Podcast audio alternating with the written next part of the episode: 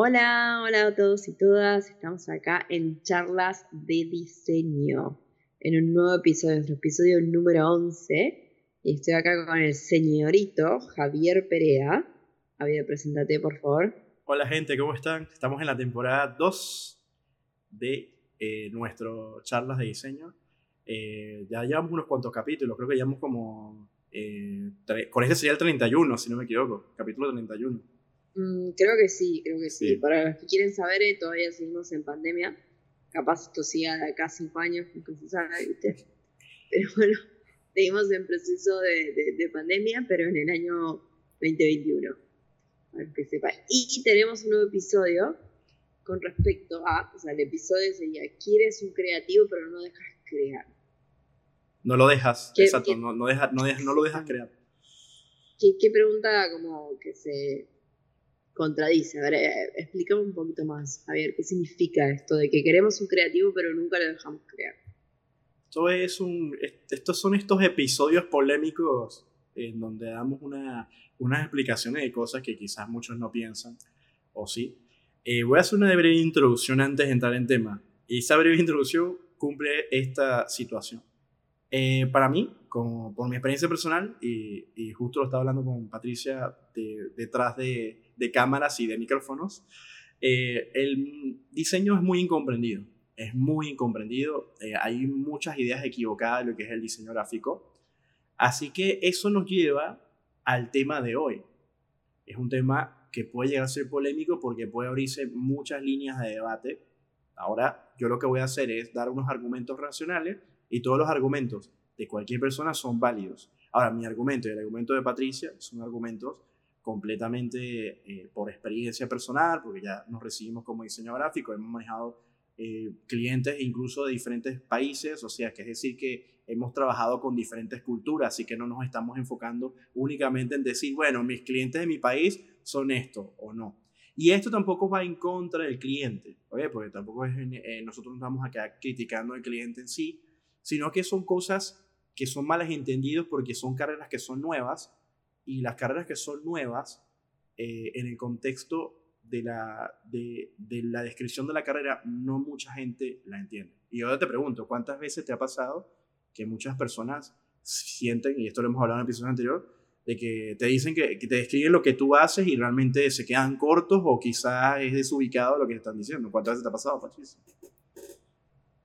Mm, innumeradas veces, la verdad. No podría contarlas. ¿Y te ofende? ¿Te ofende? Sí, me ofende y a veces es como que te, te, lo, lo, peor es que te, te, acostumbras, te acostumbras e intentás que no te ofenda. O sea, intentás de que, de que ese sentimiento ya no te genere algo en vos.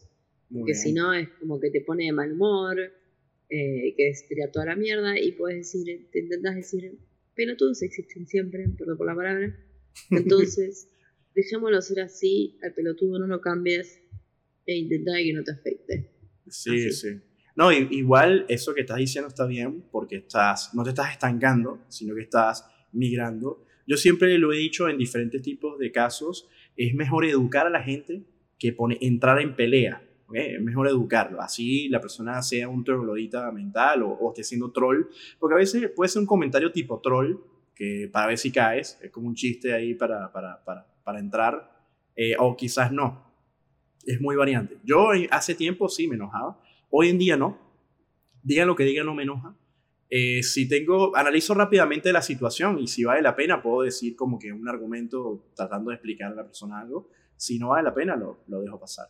Pero eso lo, lo logro con, con el, lo logré con el tiempo. Con el tiempo de entender que es mejor educar a las personas que entrar en un debate negativo o en una respuesta negativa. Porque si yo voy con mala actitud a responderle a esa persona, automáticamente ya se pierde como que el norte de lo que se está hablando y ya hay un enfrentamiento negativo, energético ahí raro.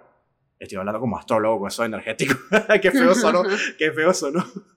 y bueno, sí, Mercurio está mentira. entonces, el tema es que ahí se conecta algo negativo eh, y creo que se pierde como que el norte. Y eso tiene mucho que ver porque ahí donde vamos, hasta incluso nosotros los diseñadores, y no sé si está, o sea, yo creo que vas a estar de acuerdo con lo que voy a decir, a veces muchos diseñadores estudian esto y no, no entienden realmente eh, la carrera, o sea, puede pasar años y no la entienden, no, no la comprenden.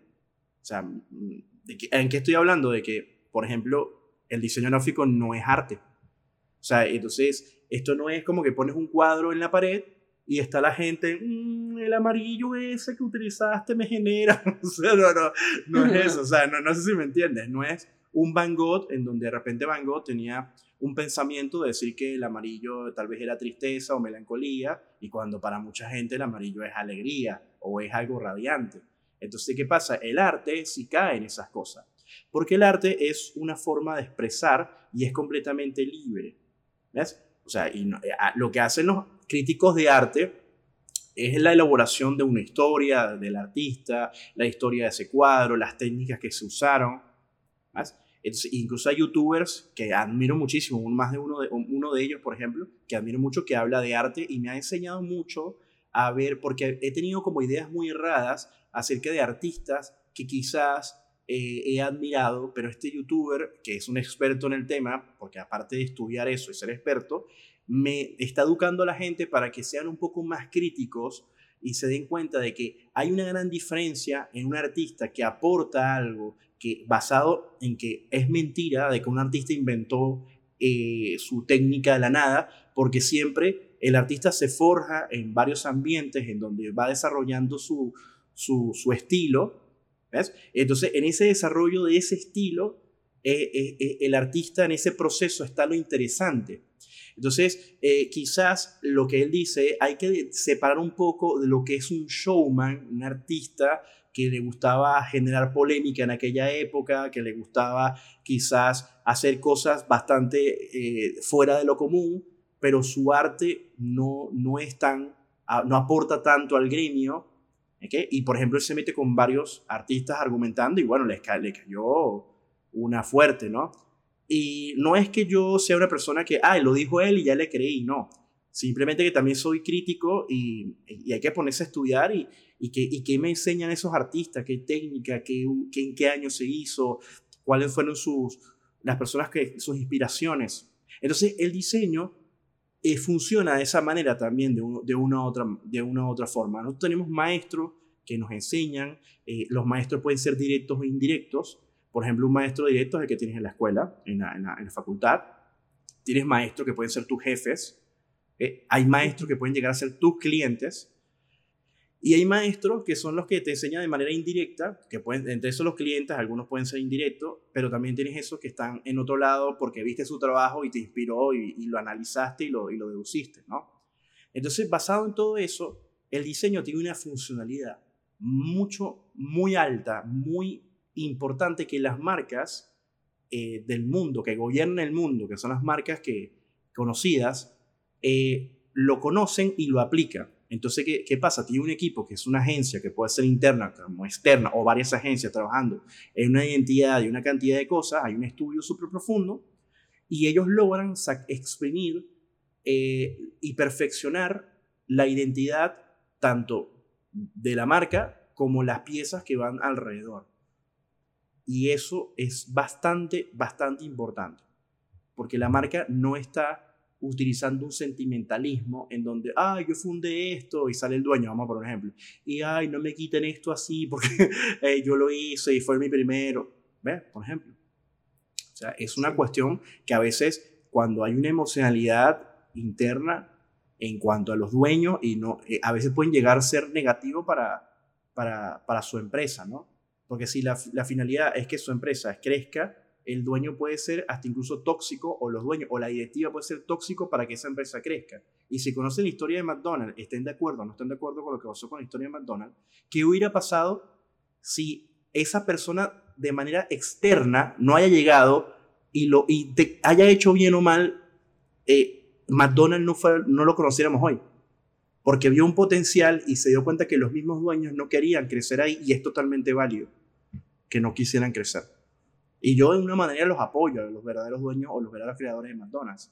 Pero esta persona vio un potencial y los movió de tal manera que logró que ellos se dieran con los juegos que hacen los vendedores y la gente astuta por medio de cuestiones vacíos y no vacíos legales y logra empujar una marca al, al potencial gigante que él vio que ellos no estaban viendo, pero quizás había que respetarle que tal vez ellos querían o se conformaban con ese pequeño restaurante y no querían más allá. Pero la persona vio un potencial y dijo, estás loco, esto es una mina de oro. ¿Ves? Ahora, gráficamente, es ahí donde viene la parte que complementa lo brillante del negocio. Y, entonces te das cuenta que toda esa gente fría. Ahí no hay amigos, ahí no hay sentimentalismo, que si me gusta, que si no me gusta, que no me parece. ¿Ves? Entonces es donde yo digo, y siempre lo mencionaré en estos episodios, y ojalá alguien lo argumente también. Los clientes a veces piensan que cuando buscan un diseñador, ajá, Patricia, termina la frase, piensan que están decorando qué. están decorando el lugar, que están ayudándole, pero e, es eso lo que siempre como mencionamos, ¿no? Uno termina contratando un diseñador para hacer lo que uno se le dé la gana sin tener en cuenta la opinión del experto. o la crítica o la mirada. Entonces es como que no, no tiene sentido, no me contrates. Entonces como diseñador si me vas a decir todo lo que querés. Entonces uno es, como una conversación, es como un negocio, es como un negocio, es como estar negociando ahí, ok, no sé. Ah, no sé, estoy haciendo este logo y el diseñador, y el cliente está encajetado con que quiere el color violeta, ¿entendés? En el logo y vos le das unas razones, por ejemplo, no sé, es un logo sobre eh, una sanidad residencia geriátrica. Y decís, ¿por qué mierda vas a meter el violeta ahí en el medio, ¿no? Relacionado con sanidad, con residencias geriátricas. Entonces, como el cliente está encajetado, tenés la opción de o lo educas y lo convences, o tenés que llegar a un punto medio que es negociar. A ver, ok, bueno, yo te dejo el violeta, pero por lo menos déjame eh, hacer esto no sé, hacerle cambiar la tipografía, que es lo que considero que va a ser mejor con tu marca, por más que vos no estés contento. Como medio así, un trueque, a mí me suena todo esto. Eh, que, lo hace como más complicado nuestro trabajo, ¿no? Porque encima de que nosotros queremos hacer las cosas correctas y lo que pensamos que puede ir bien para la marca, nos ponen todo el tiempo barreras. Entonces, como decís, un camino sin fin.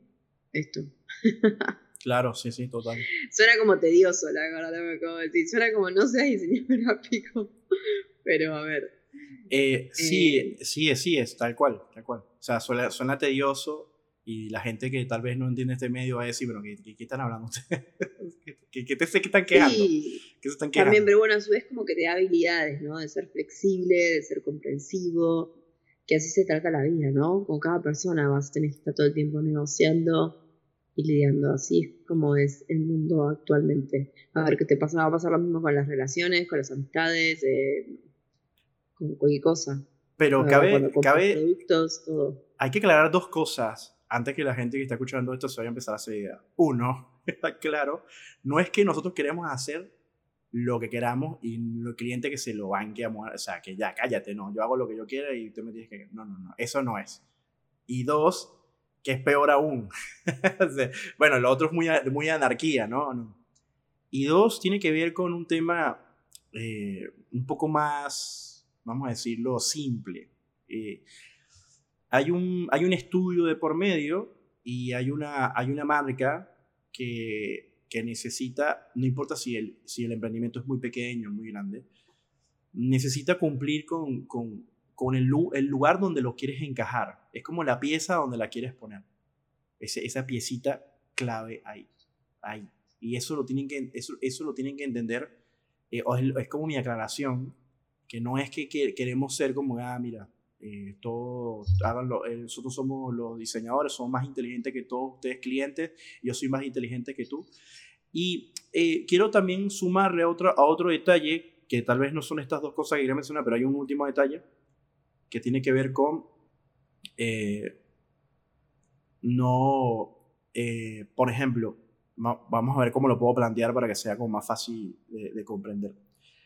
Hay, hay, unos, hay como unas escalas en diseño, hay unas escalas eh, de conocimientos y hay diseñadores que, o personas que se dedican al diseño, aunque no sean diseñadores, que no están haciendo tal vez el proceso creativo, el proceso del briefing, lo que este episodio no, no entra teóricamente en ese tipo de acciones. O sea, es decir, una persona que no, no se toma el trabajo de hacer un estudio, de hacer un briefing, de una preparación, que no escucha completamente al cliente, que no, que no presenta el, el laburo con los argumentos adecuados. ¿no? Si, si tú estás trabajando y, le, y no escuchas al cliente y no, no haces ningún briefing de promedio, y eh, entonces esto, esta teoría que estamos aplicando no aplica, no, no funciona. No, no. Esto, esto es una de los, creo que lo más importante del episodio, esto que estoy diciendo. Esto cuenta es cuando tú haces tu investigación, haces un trabajo, haces un estudio de mercado eh, y argumentas todo desde la racionalidad porque te están contratando para que ese, gráficamente, ese producto y publicitariamente ese producto empiece a funcionar y el cliente, y es ahí donde viene nuestro, nuestro eh, detalle, es, ¿quieres, ser, ¿quieres un creativo? O sea, el cliente necesita un creativo, lo busca, pero no lo deja crear. ¿En qué? Porque muchas veces pasan dos situaciones. Situación número uno, el cliente te puede decir, ah, mira, em, eh, hazme unas propuestas, y entonces tú le preguntas al cliente, bueno, pero ¿qué colores te lo imaginaste? ¿Alguna referencia? No, no, no, diseñame y, o sea, eh, hazme la propuesta. Y luego que tú se la entregas, el, dice, el cliente viene y te dice, no, pero a mí no, yo no me lo imaginaba así, y te empieza a pasar como referencia de cosas. Ahí hubo una falla del diseñador, porque el diseñador tiene que avisarle al cliente de que necesita una cantidad de información real de cuáles son sus objetivos, dónde quiere llegar, cuáles son las competencias, y tiene que pasar eso para poder diseñar, si no estás diseñando a ciegas. ¿Ok? Ahí una falla. Entonces luego que vamos a suponer el otro caso, vamos a suponer que el cliente te pasa toda esa situación y tú haces un estudio de mercado, ¿ok? Basado y el cliente después te dice, no, esa tipografía, ese color, eh, no, no, no lo veo así, ¿por qué tal? Y empieza a caer en comparativa con la competencia. ¿Ves? Y ahí es donde empieza a generar otros problemas, compararte con otra, con, con otro. O sea, ¿qué quieres hacer? ¿Quieres copiarlos a ellos o quieres ser tú y que la gente te identifique como tú. Entonces ahí empieza un mar de cosas relativas que son complicadas porque el cliente es experto en su rubro y nosotros solamente queremos encajar gráficamente algo. Entonces ahí donde uno tiene que manejar un poco, sin arrogancia, sin prepotencia, sin malas hablar, tratar de, eh, tratar de empatizar con la situación y decirle, bueno, ¿qué es lo que pasa acá? Pero eh, cuando el cliente es muy terco y dice, no, esa tipografía y tal, y si tú haces, eres un buen diseñador y haces una estructura, eh, sea la que sea, y esa tipografía que el cliente o la persona que está a cargo la quiere proponer no aplica, no funciona porque estás metiendo una serifa con una cantidad de elementos curvos, tú dices, bueno, pero ¿qué tiene que ver esta cosa con la otra? Además que vienen clientes y te dicen, no, no, eh, pero si tú eres un diseñador bueno, lo vas a resolver. Imagínate cuando empiezan a decirte cosas así, y, todo es tan subjetivo en este mundo que ahí es donde no estás dejando trabajar al creativo, a la persona creativa, para que pueda obtener el potencial de la identidad, sea de la marca y por consiguiente la identidad que van a hacer de la marca para las piezas gráficas, como por ejemplo banners, flyers, websites, eh, etcétera, etcétera, etcétera. Así que esa sería una de los de la, etapa de la conversación con respecto al creativo contratado que no puede ser creativo. Totalmente. O también como la frase que, que vos has buscado, que no la leíste, eh, que me gustó la verdad mucho cuando me dio a conocer la frase dice así, un logo bien diseñado es obra del diseñador. Un logo exitoso implica el uso correcto por parte de la marca. Es ahí. Eso pasa, a veces entregamos un logo bien diseñado, perfecto, y el cliente lo usa sobre fondos que no contrastan bien, eh, no sé. De repente empieza a hacer flyers con otro concepto que no tiene nada que ver con la identidad que vos le marcaste eh, y numerosas cosas más que no quiero seguir pensando porque me van a herir, la verdad. te, van a herir. sí, sí. Sí, no, no, no quiero pensar los peores casos la verdad. Pero eh, es así. Es, sí. pasa. Eh, es una carrera muy joven y eh, hay una, unas generaciones que pueden ser de cualquiera, puede ser de las nuevas o las 100, que no comprenden esto. Y a veces se pueden llegar a ofender y nos pueden decir a, a los que somos así, que somos muy cuadrados y arraigados. Pero la pregunta es, si yo estoy equivocado, entonces ¿qué pasa con las grandes marcas? porque las marcas grandes eh, lo están haciendo. Y me parece que está mal, me parece que un pensar muy bajo es que, ah, es que yo no soy una marca grande ni pretendo serla. Oye, la marca mm. grande cumple con un, una, una cosita muy importante en todo este tema. Respeta lo que es el diseño aplicado a una marca. O sea, lo respeta. O sea, y, y, ahí es donde está el punto. Por ejemplo, cuando hay, hay una funcionalidad en algo, hay reglas. Vamos a ir a un lugar, a una estación de servicio, en algunos países le llaman gasolinería, y ¿qué pasa? Si vas a ese lugar hay unas reglas, ¿verdad? Creo que la primera que se te puede venir a la mente es que no puedes fumar, por ejemplo. No, sería una buena idea fumar. Y también que no hables por teléfono. También. No, estaría bueno. Menos, y menos al lado del dispensador. Eh, así que hay unas reglas. Ahora, puedes romper esas reglas si quieres. Y quizás no pase nada. Pero el punto es que no hay un registro. Quizás hay una cámara que está viendo, pero no pasó nada. Pero si llega a ocurrir un problema, un incendio, ahí sí hay un registro. Y van a buscar los culpables. El problema del diseño gráfico es que cuando está mal hecho, queda registro. Y eso va a estar no en vista de los criticones, diseñadores o lo que sea, sino va a estar en vista inconscientemente también en el grupo de personas. Y un detalle importante es que estamos en la era en donde la gente te cancela por dar cualquier opinión. O sea, ay, no estoy de acuerdo, que no sé, para eso. Y me parece está buenísimo que te cancelen. La cuestión es que yo aprendí en la vida que hay una, no es la realidad que yo quiera ver, es la ecuación matemática de donde llegan los números. Esto es así. ¿Te gusta? Buenísimo. ¿No te gusta?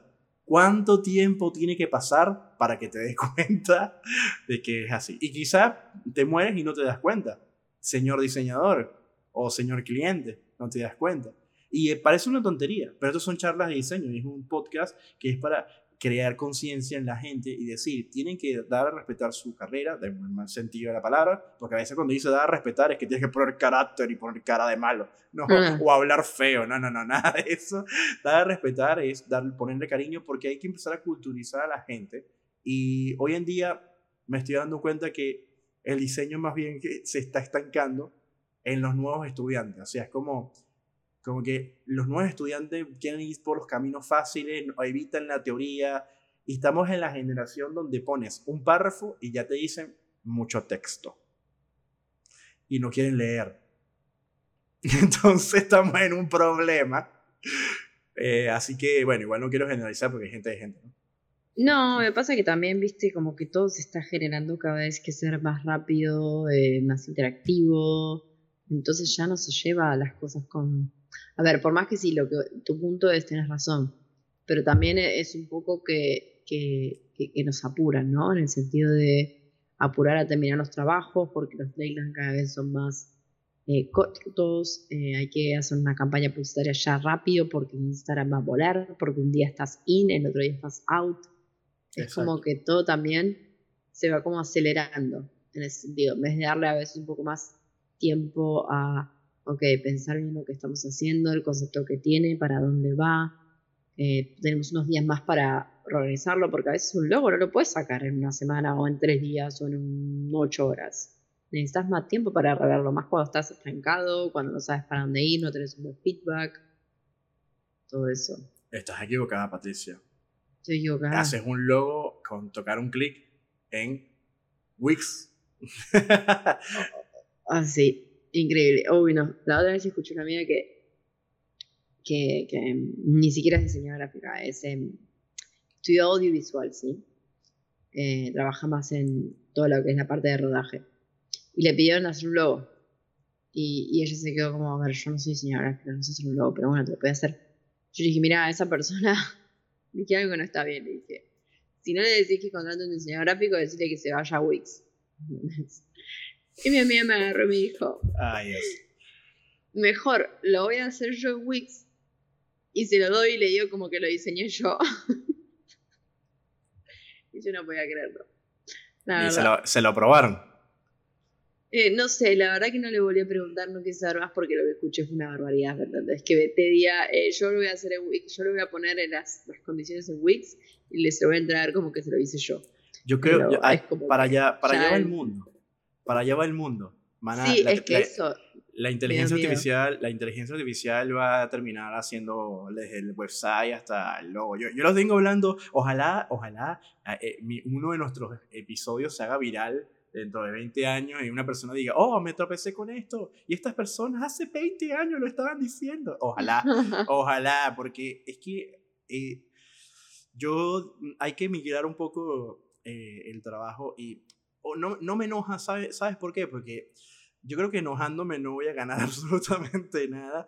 Y, y, te, y, te, y les quiero, o sea, y quiero hacer una, un, paréntesis en algo. Eh, les quiero contar una anécdota de que me pasa. Yo estoy muy metido en las redes sociales.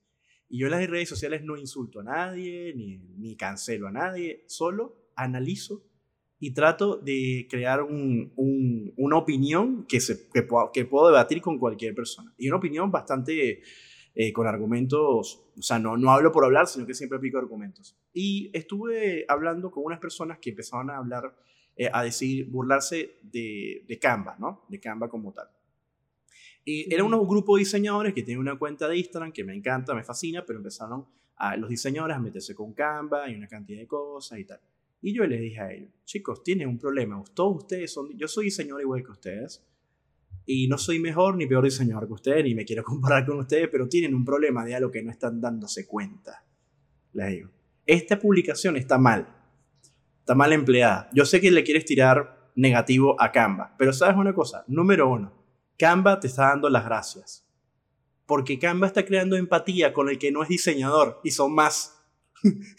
Es ahí, tú estás atacando a Canva y le estás haciendo publicidad a Canva y los que no son diseñadores se bancan a Canva porque crean empatía, porque se sienten como que, bueno, porque el diseñador siempre me queda mal, no me cumplen la hora, porque no responden, porque siempre están ocupados. Y bueno, en Canva yo puedo resolver. Y, y, Canva está riéndose, riéndose. Ah, punto número uno, le dije.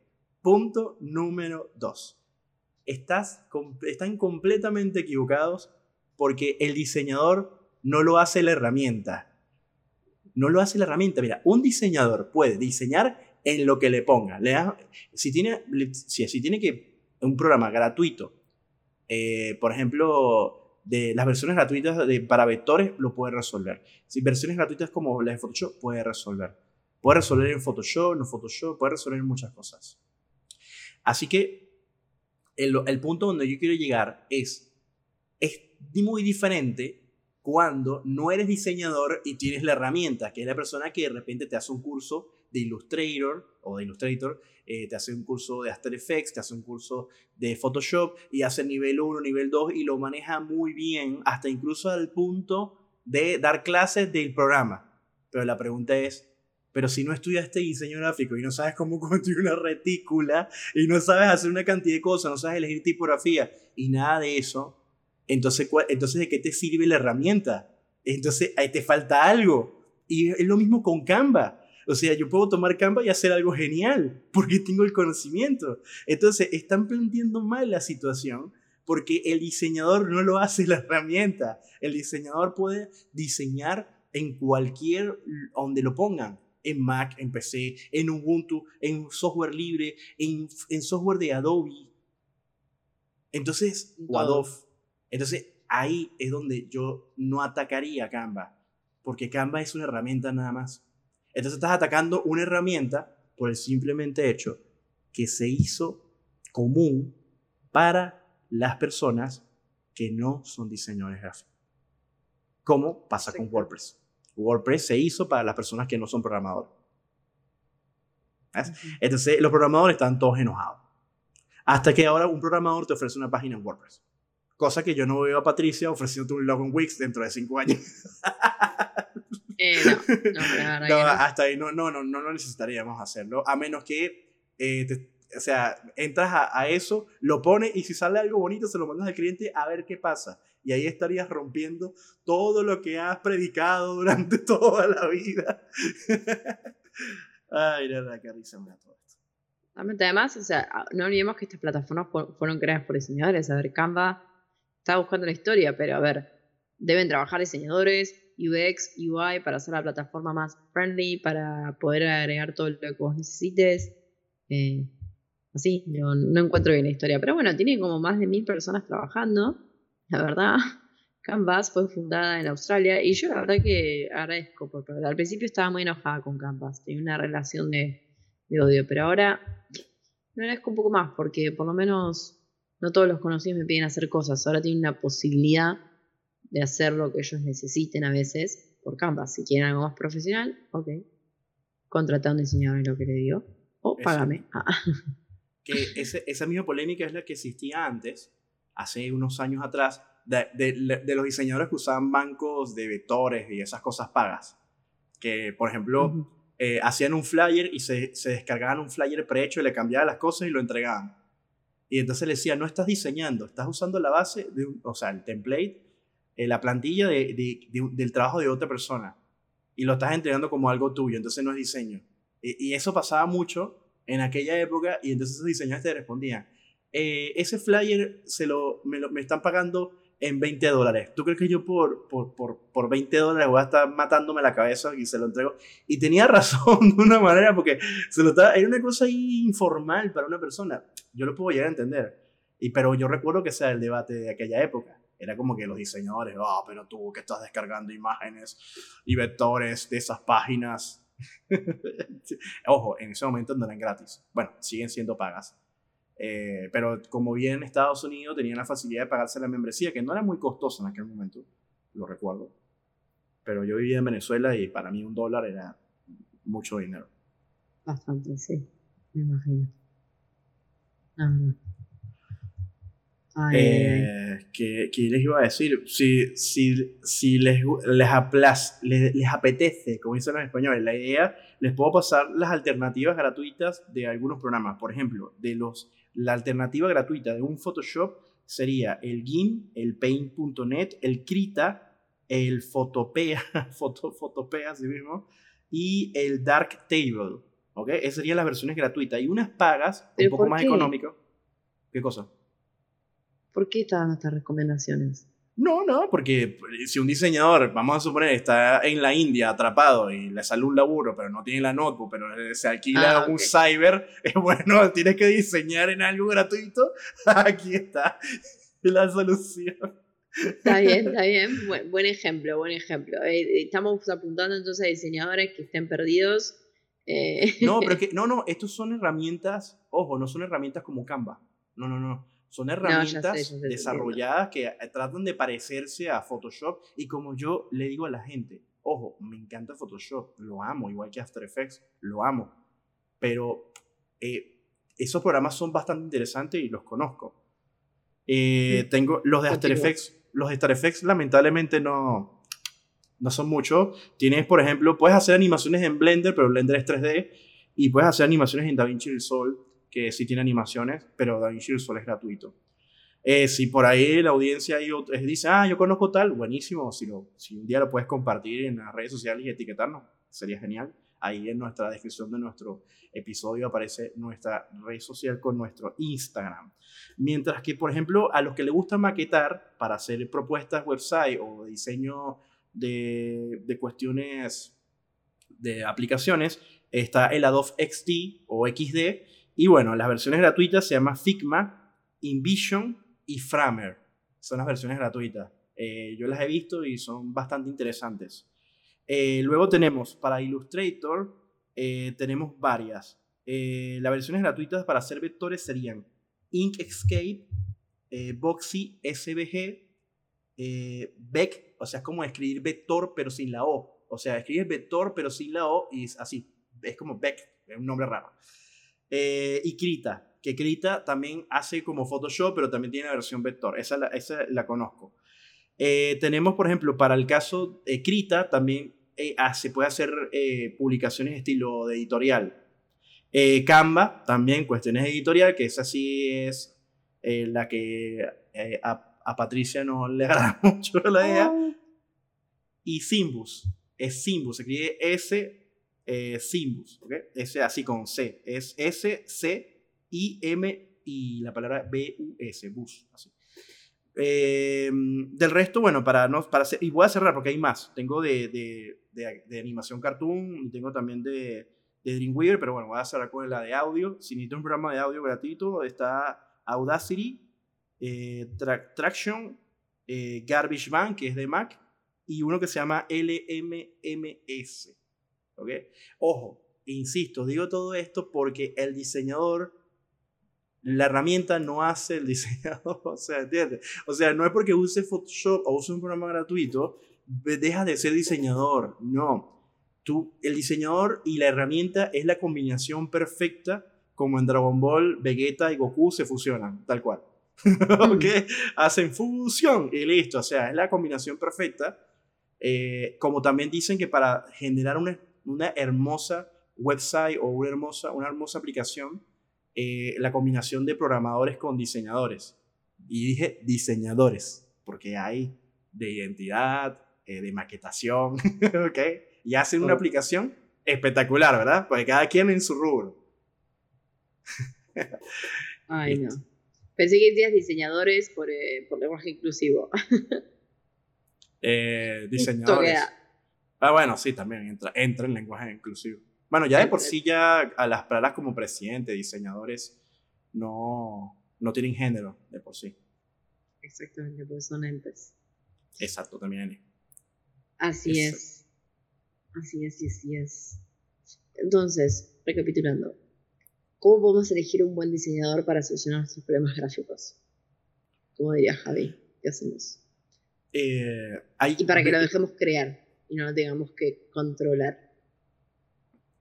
Primero, eh, si eres cliente, mi recomendación número uno es que tienes que buscar el diseñador que se acople a lo, al, al, vamos a decirlo, a la visión y objetivos de, tu proyecto.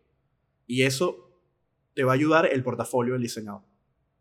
Vas a ver el portafolio del diseñador y tú dices, mira, estas son la estética y evidentemente también, esto es bien evidente, en una empresa no está conformada únicamente de números de abogado y la parte de registro y todo eso, sino también en ver, o sea, la, la persona que, que, crea un emprendimiento tiene que entender de mucho del, del, rubro y también de la competencia. Así que mi recomendación es la comunicación. Tiene que haber mucha comunicación, tienen que tomarse el trabajo de, de quizás hacer una reunión eh, online, una reunión física, lo que sea, tomarse un tiempo, anotar todo de ambas partes, eh, hacer una planificación, eh, aprovechar esa reunión y esa conversación para, para ya de una vez empezar a elegir eh, colores, tipografías. El diseñador está bueno siempre presentarse con parte de su portafolio, ya que el cliente decidió hablar con él porque quiere presentar el, el proyecto, parte del portafolio o tener un el internet activo a un lado para ir buscando propuestas o cosas rápidas como que, mira, ¿qué te parece esto? Eh, ¿Quieres algo más o menos así? Y todo eso son tentaciones que va teniendo el diseñador para ir armando una planificación de lo que se busca con el producto final, o sea, es decir, la elaboración del diseño en general. Esa conversación Em, a veces yo recomiendo no usar tanto lenguaje técnico, ¿vale? Porque a mm. veces nos zarpamos con el lenguaje técnico y el cliente a veces por vergüenza no, no, te, no, no, no te dice, no entendí, sino como que te sonríe y jajaja, ja, ja, porque me ha pasado. Así que eh, sí, a veces está bueno educar al cliente si te dice, por ejemplo, está pidiendo un banner y te, y y te está hablando de flyer, eh, tú le dices, mira, esto es un banner, eh, esto es algo completamente digital y va dentro de un sitio web o dentro de una aplicación, esto no es un flyer, el flyer es totalmente impreso. Bueno, en fin, le explicas ahí rápidamente, pero sin sonar atorrante, ni sonar egocentrista, ni loco, ni psicópata. Eh, eso es lo que para mí tiene que ser de parte y parte. El cliente, si realmente quiere desarrollar un buen proyecto, tiene que buscarse el diseñador acorde a que sienta que ese diseñador está capacitado para cumplir con ello. Y el portafolio, la capacidad de respuesta del, diseñador eh, y ver cómo está el diseñador también, eh, ocupado o no, te va a decir que sí y que no.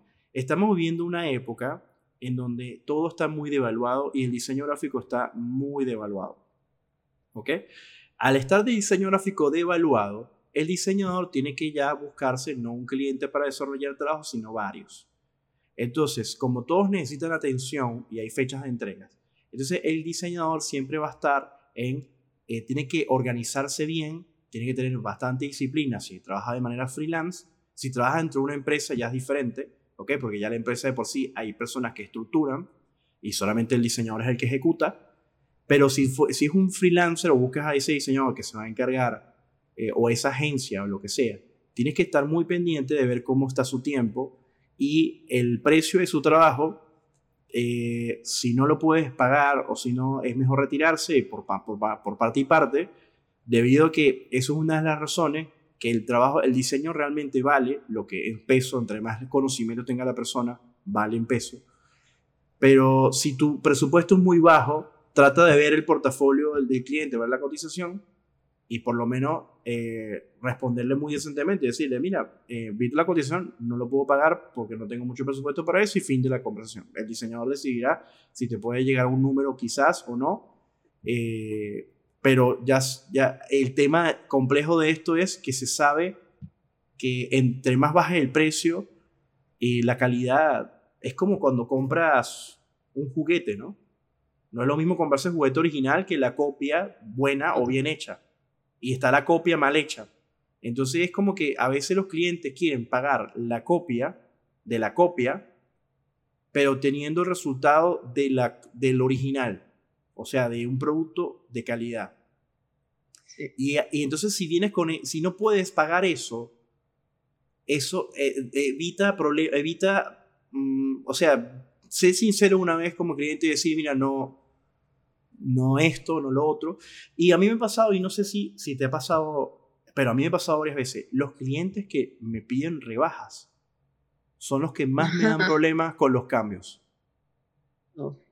El cliente que me paga bien algo y que son proyectos grandes me dan menos problemas que los clientes que me están pagando un pequeñito eh, bannercito, una cosa así sencillita. Algo que, que, que hasta incluso ellos te dan una muestra de algo que ya le habían hecho y te, dan, te quitan más tiempo explicándote, mandándote información, todo desordenado. Te quitan más tiempo a veces esos clientes que el cliente grande de un proyecto grande.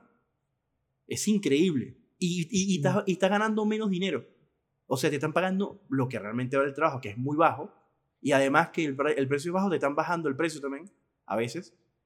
Entonces, no sé si te pasa. ¿Te pasa? ¿Te ha pasado? Que el cliente pequeño es el que te quita más tiempo que el cliente grande. La verdad que por suerte no. Eh, pero puede que en algún momento llegue, llegue ahí y te entiendo lo que quieres decir. Que son a veces esos los que te quieren rebajar más y todos son los más quisquillosos, son los más complicados. Como que todo el mm. tiempo están buscando ahí un problema. Una vuelta, una vuelta. Sí, una vuelta. A ver, suena eso, ¿no? Por algo también te quieren rebajar todo el precio y no es, o sea, si son honestos y te dicen, no sé, un principio, che, la verdad que no cuento con este presupuesto, te hago, me, podemos llegar a un acuerdo, está bien. Lo ideal sería que si le pediste una rebaja, lo mínimo que puedes hacer es no hincharle tanto los quinotos. la verdad. Los quinotos.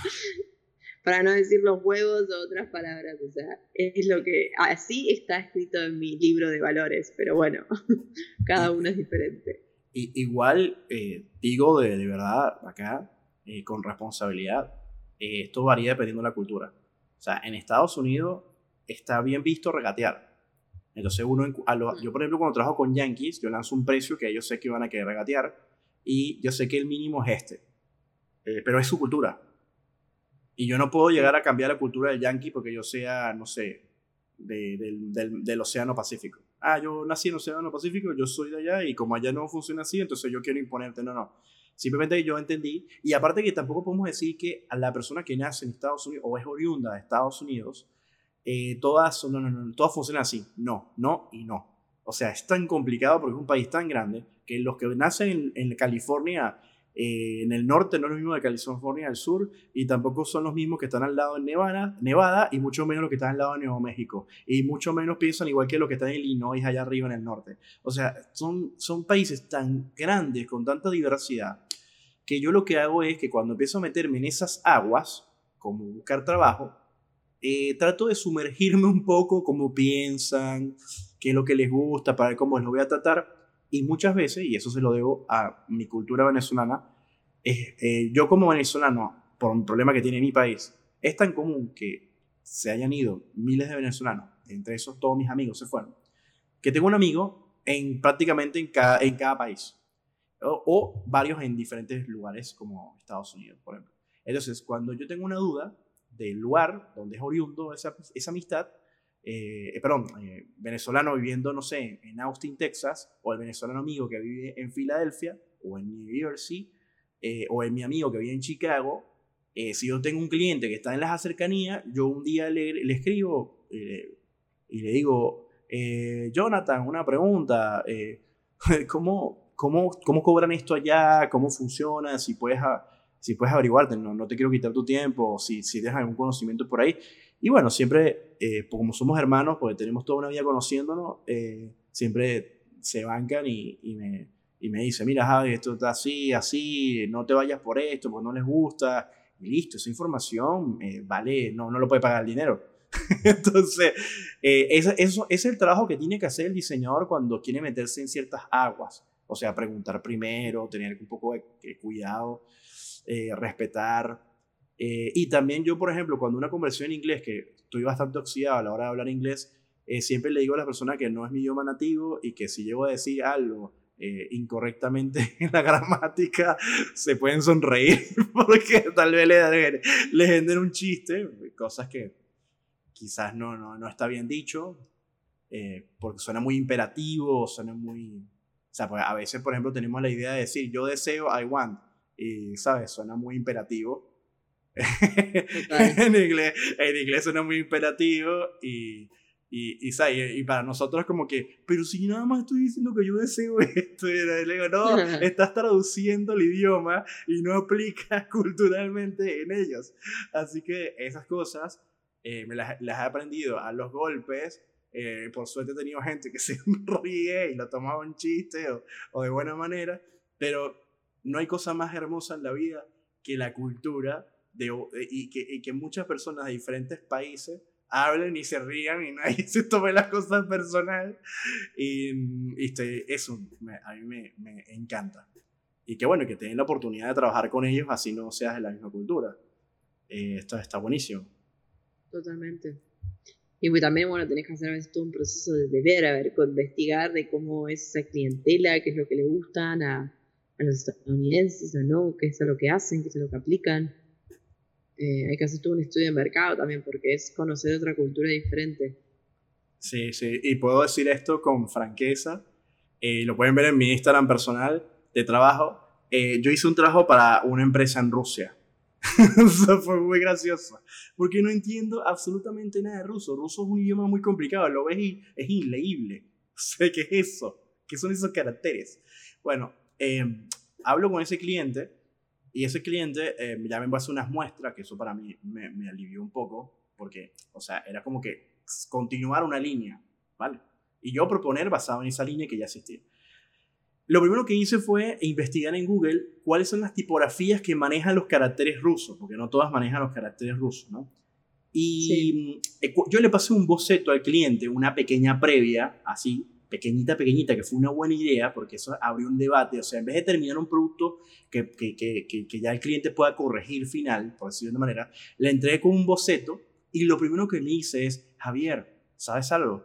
Esa tipografía en Rusia no va. Era, o sea, es una tipografía que acepta el ruso, pero el problema es que los rusos le según él, en su, porque él es ruso, o sea, todo ese tema, él dice que a los rusos le gusta, le gusta esas tipografías gruesas y en los títulos y no sé qué, pesadas y tal, y es, es algo que se estira mucho ya.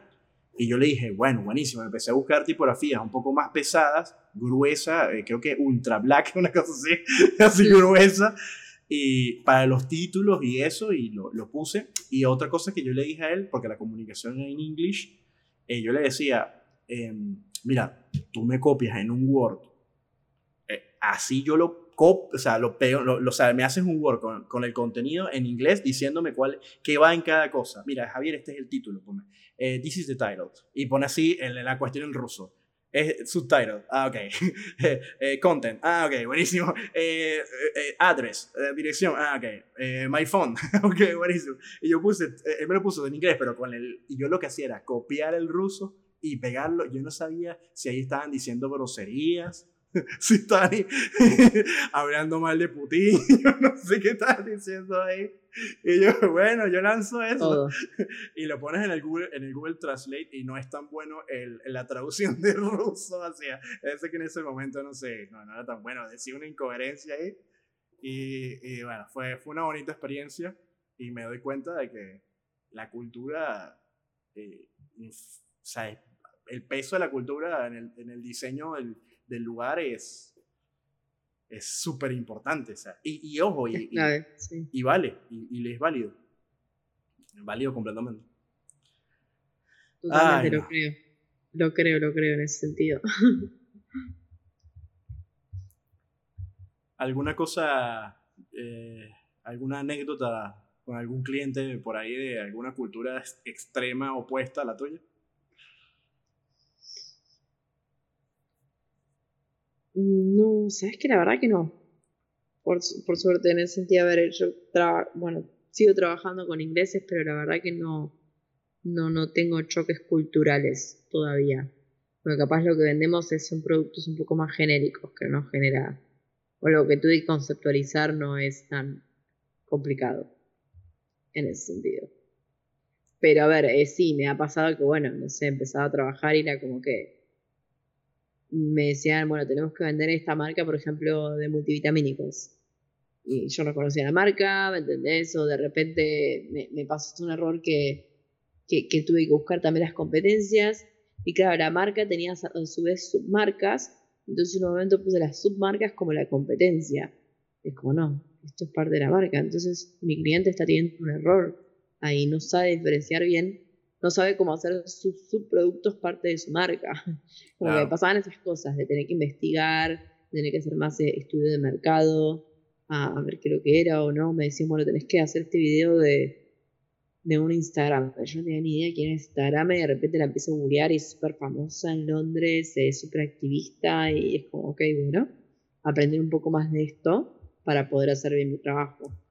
Eh, es así como más conocimiento. Pero sí, sí, eh, sí, sí lo es. O sea, ah, es, opuesto, porque, o sea, tú, tú eres nativo, tú eres oriunda de Argentina con, con tu idioma nativo es el español y estás entrando en un mundo totalmente opuesto. O sea, sí, Inglaterra, por mucho eh, que sea conocido para nosotros y que la cultura es bastante fácil de entender para nosotros gracias al cine, a la historia, eh, no es lo mismo verla que vivirla y tú la estás, la estás viviendo. Y fíjate que aprendiste a resolver en las circunstancias, que es lo, lo bonito de, de, esta carrera, que eres una esponja, vas absorbiendo y, y, ya sabes que para futuro tienes que empezar a analizar más cosas porque eh, ahí el cliente o las personas encargadas no te dieron la información completa.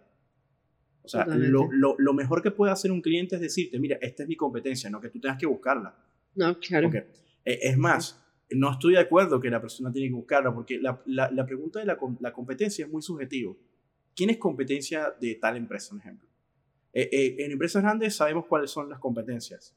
Es muy fácil de deducirla. Adidas, Nike. O sea, ya se sabe. Coca-Cola, Pepsi. ¿Ves? Eh, pero hay Ferrari y Lamborghini. ¿Okay? Pero hay otros que entran, hay otros que entran en el juego, pero históricamente ellas son como que se enfrentan, ¿no? Pero históricamente yo, ah, eh, en, la, actualidad hay unas que entran al juego, ¿no? Y en, esa, y en esa entrada de juego es muy fácil para nosotros deducirlo y entenderlo, pero cuando es un cliente que no, no conoces, que es un cliente que nada más está en un, círculo cerrado, ¿cómo, ¿cómo puedes tú determinar cuál es la competencia? Pues es difícil, es muy subjetivo. Tal vez la competencia es uno que prácticamente hace algo parecido eh, y por eso que si eres cliente, está bueno que, le, o sea, como, como, todo dueño de tu rubro, vas a saber quién son tu competencia. Y si puede llegar a pasar, si un cliente no conoce su competencia, ahí sí en la cotización tiene que subir un poco más porque el diseñador o el publicista tendría que hacer un trabajo de investigación y buscar eh, por medio de, de, de, varios, hay varios métodos para saber cuáles son las empresas similares a, un, un, kilómetro de, perdón, un radio de, de distancia. Eh, y bueno, también puedes pasar que el radio de distancia puede llegar a todo el planeta, porque si es una metalúrgica, y entonces ya también, eh, eh, esto, o sea, tienen que investigar. Sí. tienen, tienen, que investigar y eso lleva trabajo Y, y, ahí el diseñador, si está dedicándose a eso, está haciendo, bienvenido, está haciendo el papel de publicista. ¿Está haciendo el papel de un publicista? Ahí están haciendo publicidad pura. ¿Ok? Sí. Ay, no. No, no, qué temas, qué temas, ¿eh? Creo que habíamos dicho, ¿no? Que íbamos a hacer un podcast relacionado con todas anécdotas de clientes. hicimos uno, hicimos uno, pero ah, siempre, siempre da para hablar más. Eh, yo quería hacer un episodio acerca de la devaluación del diseño gráfico. Un episodio. Sí. Me gustaría. ¿Lo, anotaste? Porque siempre nos olvidamos anotarlo.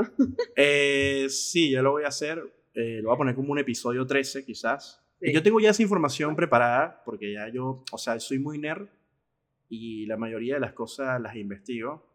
Eh, para, para, no, o sea, yo, yo doy mi opinión en, todos estos episodios. Eh, pero muchas de las cosas las estudio. Eh, y escucho muchos, muchas opiniones de varias personas. Para, porque si no, o sea, imagínate, te cierras un círculo y ya, ¿no? igual, yo tengo colegas que, que son, fueron profesores también conmigo que a veces me pongo a hablar con ellos y me ponen su caso y tal. Y ah, sin darnos cuenta, como que hablamos de lo mismo, ¿no? O sea, como que, o sea, es como que ya con el tiempo la gente deduce cosas sola, porque ya las experiencias y los golpes te van como que forjando, forjando y, y ya empiezas a deducir cosas así sola. y cuando hablas con un colega, es como que te sientes como que tranquilo porque te, eh, hay como una conexión y dices, ah, y no estamos criticando a los clientes. A ver, una, eh, eh, ah, gracias que me dije esto porque me acordé de algo. Facebook, estaba una persona enojada en un grupo de diseñadores gráficos, una persona cliente, porque decía, me parece una falta de respeto que ustedes los diseñadores estén burlando de los clientes. La gente, los clientes son los que les dan de comer a ustedes, que no sé qué, tal, tal, tal, tal. Y fue muy negativo porque salieron diseñadores a decirle cosas, la persona lo, lo tomó de mala manera y se empezó una insultadera y una canceladera ahí, ¿no? Y yo estoy bastante de acuerdo con la, la cliente, o sea, la chica que dijo eso. Estoy de acuerdo con lo que dijo. Es verdad, hay un límite para todo. O sea, hay que educar más y menos burlarnos, hay que educar más y, más, y menos cancelar al cliente. Y yo caí en eso y lo reconozco, de burlarme de situaciones, de burlarme de clientes. Está bueno el chiste eso de que, eh, que dice, pásame el logo en HD y te pasa una captura de pantalla. Está bueno ese chiste, a mí me ha pasado también. Eh, pero eso a, veces eh, la, gente que, hay que educarla un poco más y bueno, si esa persona quiere aceptarlo, buenísimo. Si no lo quiere aceptar, no pasa nada. Pero el al cliente no hay que hacerlo sentir como un idiota. Eh, ni tampoco como bruto, ni nosotros creernos más inteligentes que el cliente. Porque a veces alguna persona escuchará este episodio y dirán que yo soy, parezco, no sé, eh, Donalcio Trampolin, el, expresidente de Estados Unidos, eh, diciendo que voy a levantar un muro a los clientes para que se callen la boca. no sé, no sé qué, qué, qué, qué, o sea, suena feo, suena como a veces puedo llegar a sonar un poco rudo, rígido con, con, lo que pienso. Eh, y lo puedo llegar a entender si a alguien de repente le puedo ofender. Pero nada, eso. Eh, son eh, esto, estos episodios, aunque tengan guiones, que nosotros preparamos como unas guías, nosotros siempre estamos abiertos a lo que decimos y somos, y somos bastante espontáneos y sinceros. Sobre todo Patricia, con el tema de Canva. Por supuesto, mi mejor amigo. Eh, te voy a regalar una remera que diga I love Canva. Eh, Canva, patrocíname. Con amor, yo. yo. Ay, no.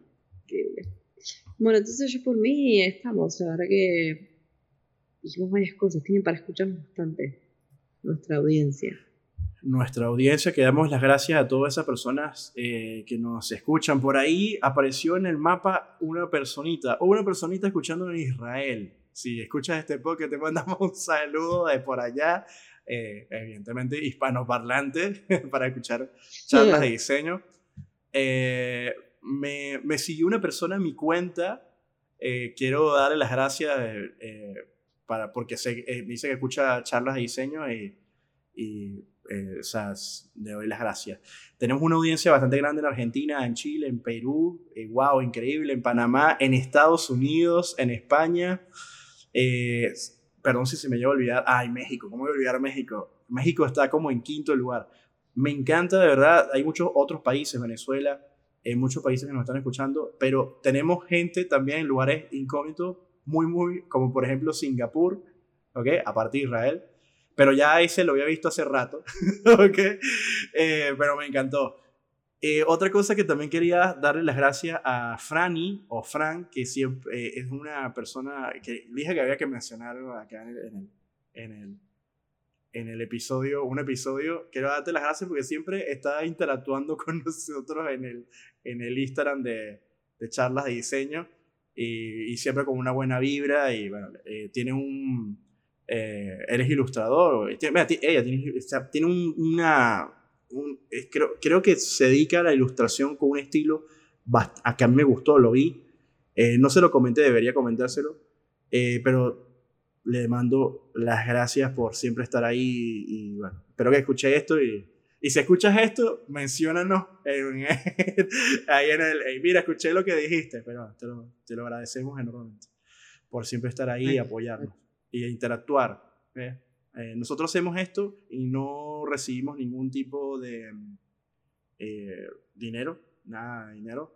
Lo hacemos porque amamos nuestra carrera.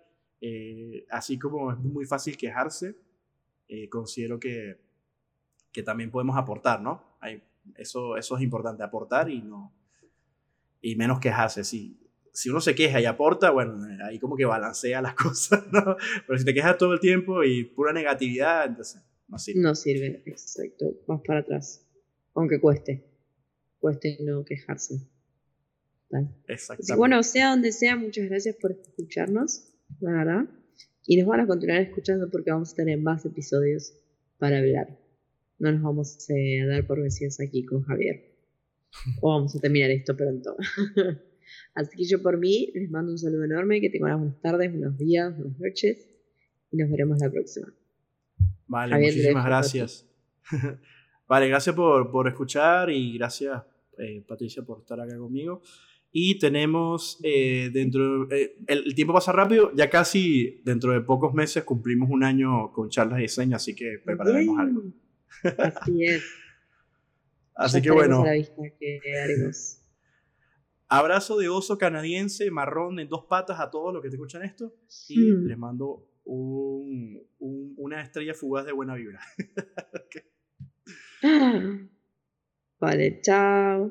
Chao, chao.